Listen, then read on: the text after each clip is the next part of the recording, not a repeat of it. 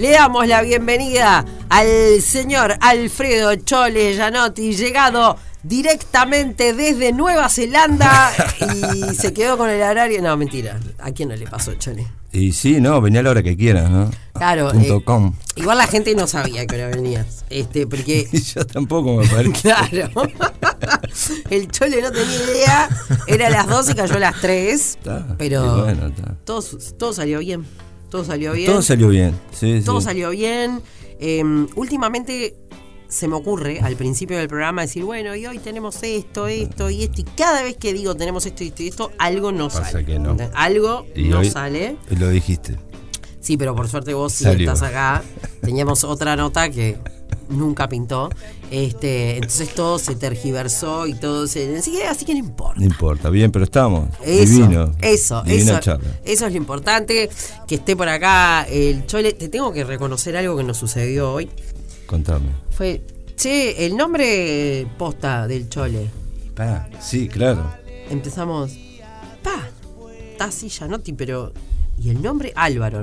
¿Está Álvaro, Álvaro? No, Alfredo. Alfredo. Claro. No, y, y en total es Luis Alfredo. Uh, calla Luis Alfredo, ¿no? Una, una cosa así. Eh, Calla María. Calla, calla, María Noel. Eh, claro, María Noel me dicen negra, a No, vos. no, a mí me dice Alfredo, cuelgo el auto ni me doy vuelta. Claro, eso te iba a decir. ¿Vos, Y- vos te asociás como Alfredo? Bueno, me gusta mucho porque por la historia de- del nombre, que mi madre era fanática de Alfredo Rosa, entonces tiene toda esa magia. Y Luis por la historia de los Tanos, que era Luis Alberto, Luis Alfredo, Luis no sé qué, del, del abuelo, primero del abuelo, abuelo. Entonces este, queda Luis Alfredo, pero Luis Alfredo es cuando me portaban, Luis Alfredo, ¿qué haces? Obvio, Ah, obvio. Escuchaba a Luis Alfredo queda quietito, digo, algo pasó. Claro, cuando te dicen el nombre completo. Pero después en, en el liceo Chole sale. Eso te iba a preguntar, ¿de, dónde me- sale Chole? Sale de, viste, ese de la barra que le pone sobrenombres a todo, y yo no tenía. Y este y salió un- una tarde, vos Chole, y, ta, y quedó hasta ahora. Pero sin ninguna explicación. Sin, sin ninguna explicación. O sea, sí, ¿Qué arbitrariamente. Otra, ¿Qué otra? Arbitrariamente. Eh, Chole. Aparte siempre había uno, este, que era como el, el más, no sé. Este, como el, el más chispita de toda la Mm. barra y bueno, nos puso sobrenombre a todo eso, me quedé con Chole. Después me, me enteré que era una tribu mexicana, después que hay una comida oriental, chole con garbanzos y, y- y, este y picante, muy, muy este, exótica y afrodisíaca. Opa, Ponele. mirá, sí, el afrodisíaco de arpa. Vamos a decirle afrodisíaco de arpa, Sí. queda, queda bien, queda Ponele. bien. Está, igual un nombre, este, un apodo que te, chole. que te gustó, que te cabe Sí, sí. y sí. que es parte, y que es parte de Sí. vos. Porque eh, Soy papachole para mis hijos. ah, sí también. Papachole. ¿Te dicen así? Chole, chole, chole. Papá me dicen, pero mi nombre es Chole, papachole. Qué increíble. No, qué Saben increíble. mi nombre, pero ta, eh, me, me asocian más por el sobrenombre. No, porque viste que los hijos empiezan como en un momento a cuestionarse, pero ¿y por qué yo le digo mamá y, y papá Ah, sí. y los otros le dicen de otra manera? Como que no, no- no terminan de entender bien qué es lo que pasa.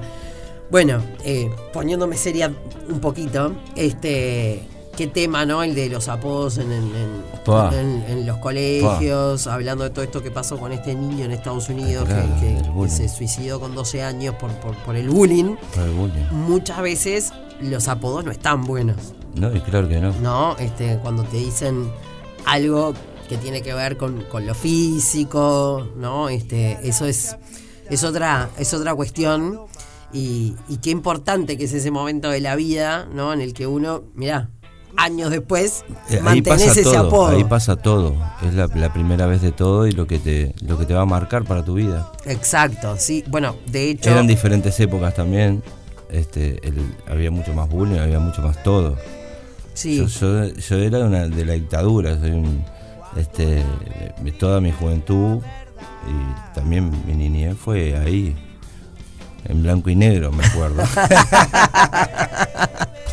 Pero está, no sé, la, eh, la alegría de la música me dio colores. Este, eh, viajé en esa, viste, que se puede criticar, pero de- de- con otro vehículo Claro. como el brasilero lo hace con, con su samba, que sale de la favela y habla de la necesidad de, su gente, pero con una alegría y con otra, con una ironía a veces hasta de su propia este, realidad.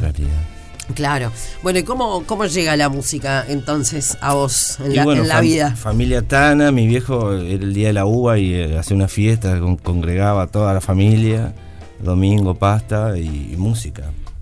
Guitarreadas y guitarreadas y después en la época de dictadura no escuchan, después de la, de la de, la comida y eso escuchaban música bajita, yo no sabía por qué era, pero eran todos los artistas que no se podían escuchar. Claro. Cita Rosa, Mercedes Sosa y, lloraban, se abrazaban. Después bueno, toda esa impronta que también tenía mucha carga eh, cultural, emocional, este, como que fue forjando mi, mi, interés por, lo, por, la cultura, por, por, lo artístico más que nada.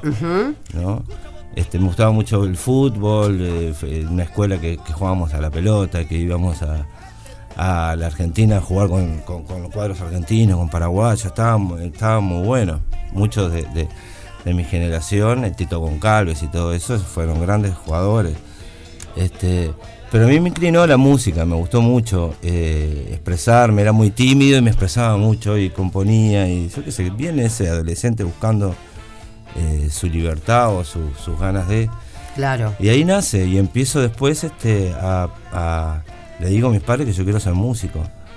Este, mi padre llega un día y dice, eh, 13 faltas, 13 bajas, todo uno. Dice, no lo conocemos en el liceo. Me dice, no te conoces. Ah, pasa que yo quiero estudiar música. Me dice, ya no estoy viejo, si quería hacerlo tenés que hacerlo bien. Me Tal vez me dio una buena, como, yo pensé que, veía, ya veía, viste, Siberia.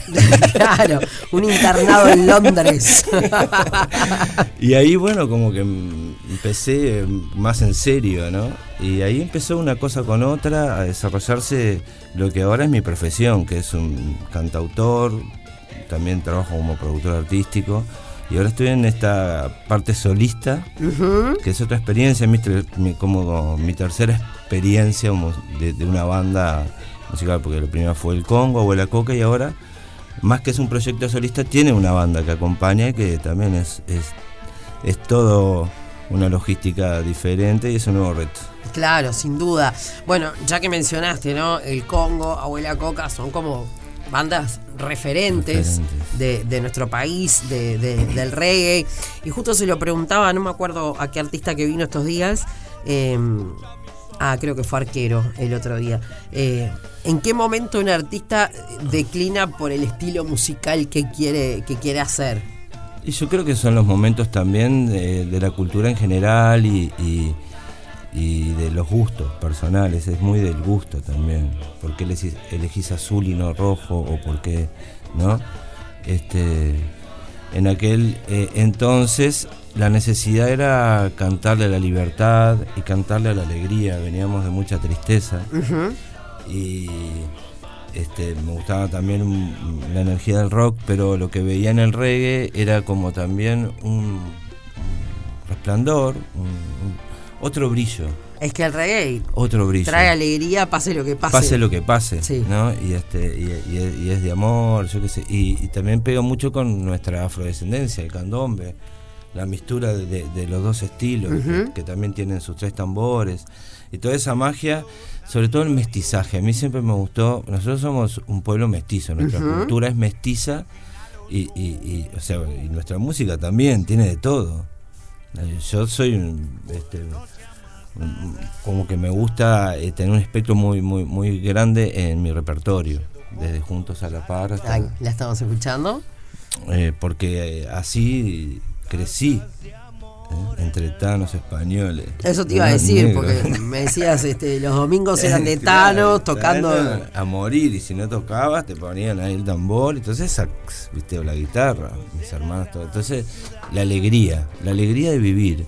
Claro. Por más que tengas un problema, eh, este, no olvidemos los, problemas, pero baila, decía Marley, y eso es una buena enseñanza. Yo lo vi ahí, y este re medio eso, y después la mistura. En el 92 viene Mano Negra a mm. tocar acá. Y, eh, a presentar King of Bongo y nosotros éramos Congo Bongo. por, eso yo digo que a veces la suerte tiene.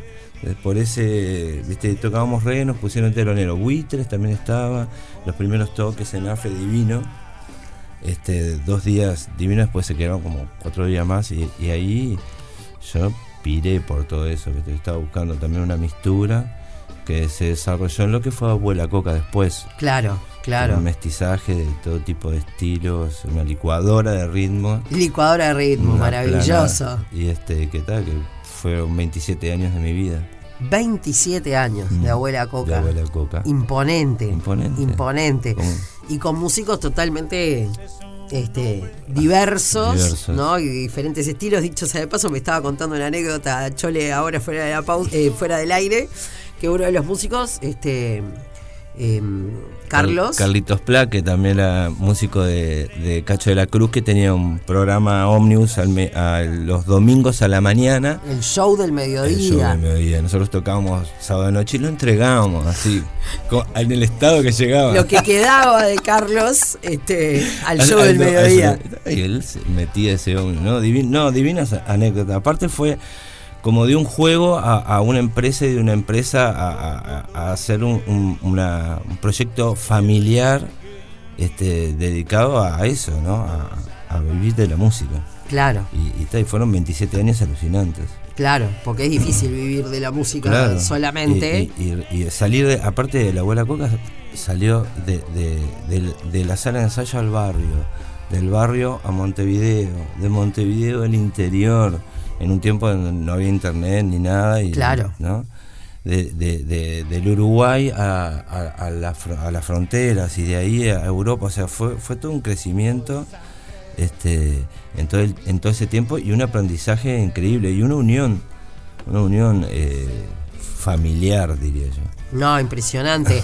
Eh, ahora pensaba, lo que debe ser ver a la abuela Coca en otra parte Fua. del mundo, eh, Eh, porque bueno, emociona fue mucho más, bueno, ¿no? Claro, claro. Y bueno, Vela Puerca y Abuela Coca en, Est- en Estamburgo, en, ¿cómo es? ¿En Estamburgo, no, en Frankfurt, o en Stuttgart, Stuttgart. Estamburgo lo inventé. En Stuttgart, en Estamburgo. Pero sonó re bien. Sonó bien, ¿no? No, no. Era la mezcla de Estambul con claro. Hamburgo. Bueno, estuvimos en Estamburgo. De ahí venía, soy, de Eh, Estamburgo. yo, yo vivo bastante en Estamburgo. Ahora quedó.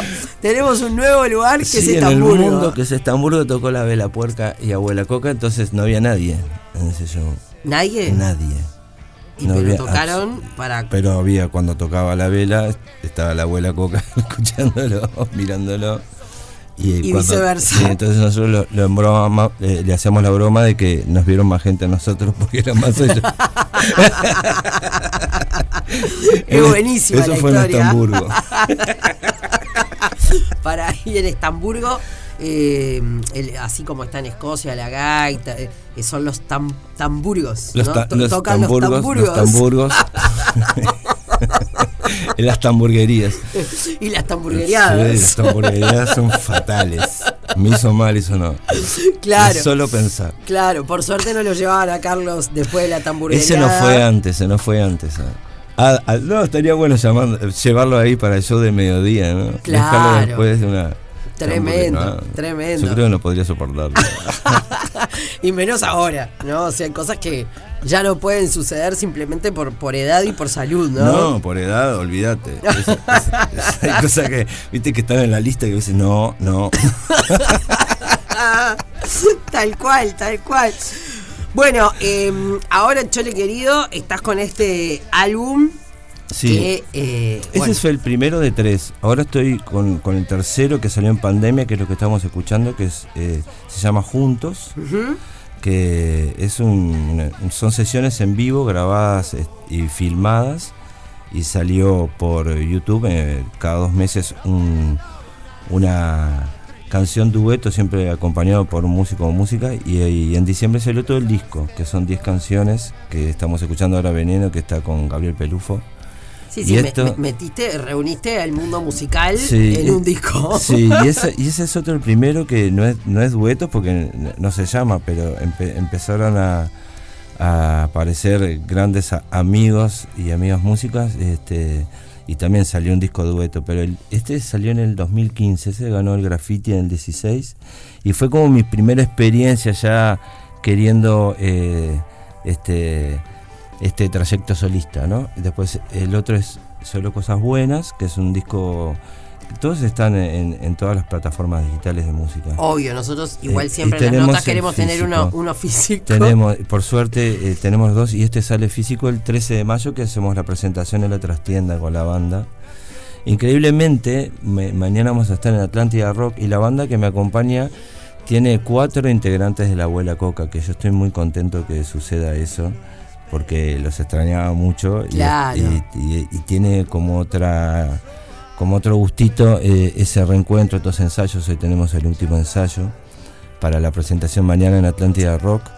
Que, Va a estar buenísimo. Sí, que está, mañana cierran los pericos, estamos antes Estela Madre nosotros.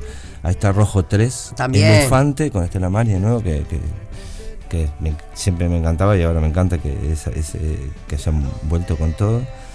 Y es nuestra primera presentación eh, fuerte, con banda y con ese reencuentro tan querido. Eh, así que, espero que nos acompañen mañana en el Atlántida Rock eh, a festejar este, este nuevo. Aparte es un festival que es el, hoy el de Buitres, hubo el Costa Rey, es tercer festival después de la pandemia, no, no, no hubieron esos grandes festivales. Sí, sí, sí, sí. Ese encuentro musical que estábamos acostumbrados a tener. Sí, sí, seguro. Este, está buenísimo porque, bueno, es viernes y sábado. Mañana, eh, viernes 18, entonces, estás vos, está Pericos. El sábado está Ciro y los Argentina. Cuatro pesos también. Cuatro pesos. El Clipper, creo. Clipper. Ahí va, es el sábado. Sí, lo que no está en el viernes está en el sábado. suele pasar eso. si no se quedaron en Estamburgo. Te, lo pido por los clavos de Cristo, mañana tocas. Bueno, sí, tengo por suerte este, una buena road manager que, que me lo avisa antes y, con anticipación ya tiene todo. no te vayas, el, o sea, el sábado anda, pero a ver a los otros. Quizás me quedo. sí, quédate, quédate por ahí. Este, bueno, este álbum de 2000. Te estás riendo mío. Me estás riendo mío. Te estás riendo mío. Em, este, este, disco que tengo en mano, que es eh, viejo, ya a esta altura, pero la música nunca es vieja. Es viejo ese. Sí, es verdad. Acá está Pablito Silvera, de Once Tiro, Fede Lima, de Socio. el enano de la vela, el negro Brown, Julio Covelli, mirá, hablando de. Sara Sabat también este, Está el negro apagón que viene la semana que viene. Qué grande, un beso enorme a él. Ahí está, eh, bueno, un montón de, artistas y en los otros este, que escuchamos ahora, en las canciones que escuchamos de fondo, escuché a, a Pelufo, a, Nasser. En esta está, está Emi, Pelufo, está Maya Castro, está Clipper, un tema que la, gastó. Eh, está el alemán, Mario Carrero. Qué grande. Y Jorge Nasser, de Y te confundiste a Mario con Eduardo, no me digas nada. Sí, no, o con Espuntón y Mendaro. y te, mm, a ver. Hola, le dije. Claro, eh, eh, es el momento. Con ellos, este, ahora sí, ya después de mucho tiempo, ya sé cuál es cuál. Cuentan peor que la, la, esposa de Mario era, era, la manager del dúo y te decían, ah, ¿usted es la esposa de la Barba Carrera? no, soy de carrera. De uno solo. ya no sé bien de cuál, pero de uno solo. Oiga, oiga, oiga. Bueno, Chole querido, eh, una alegría recibirte. Muchísimas gracias. Eh, me hubiera quedado charlando un poco más, pero tenemos dos invitados más. Y terminamos las cuatro. Y son tres y veinticinco. o sea. le quiero dar un fuerte abrazo a, la gente de la FUR, la Federación Uruguaya de Reggae, que están haciendo un esfuerzo increíble por el género y inclusive por, eh, por las gurisas, las leonas, que son eh, integrantes de, de, la FUR y que el 8M van a sacar un tema producido y, compuesto por ellas, así que fuerte abrazo a toda la gente de la FUR, gran familia. Excelente. Acá tenemos este, los stickers que nos estábamos repartiendo cual figuritas acá entre los A mí me encantan los stickers y regalos. A mí también me encanta, me encanta, dan color, dan color a la vida.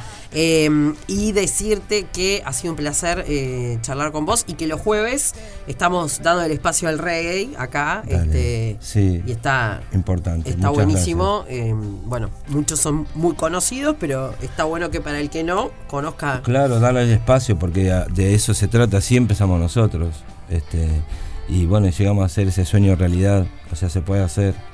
Excelente, excelente. Pero juntos. Por supuesto, juntos a la par, decía la nuestro par. querido Papo. Gracias, Chole, querido. No, divino. Muchas gracias a vos. Un es placer. un placer siempre visitarte. Gracias.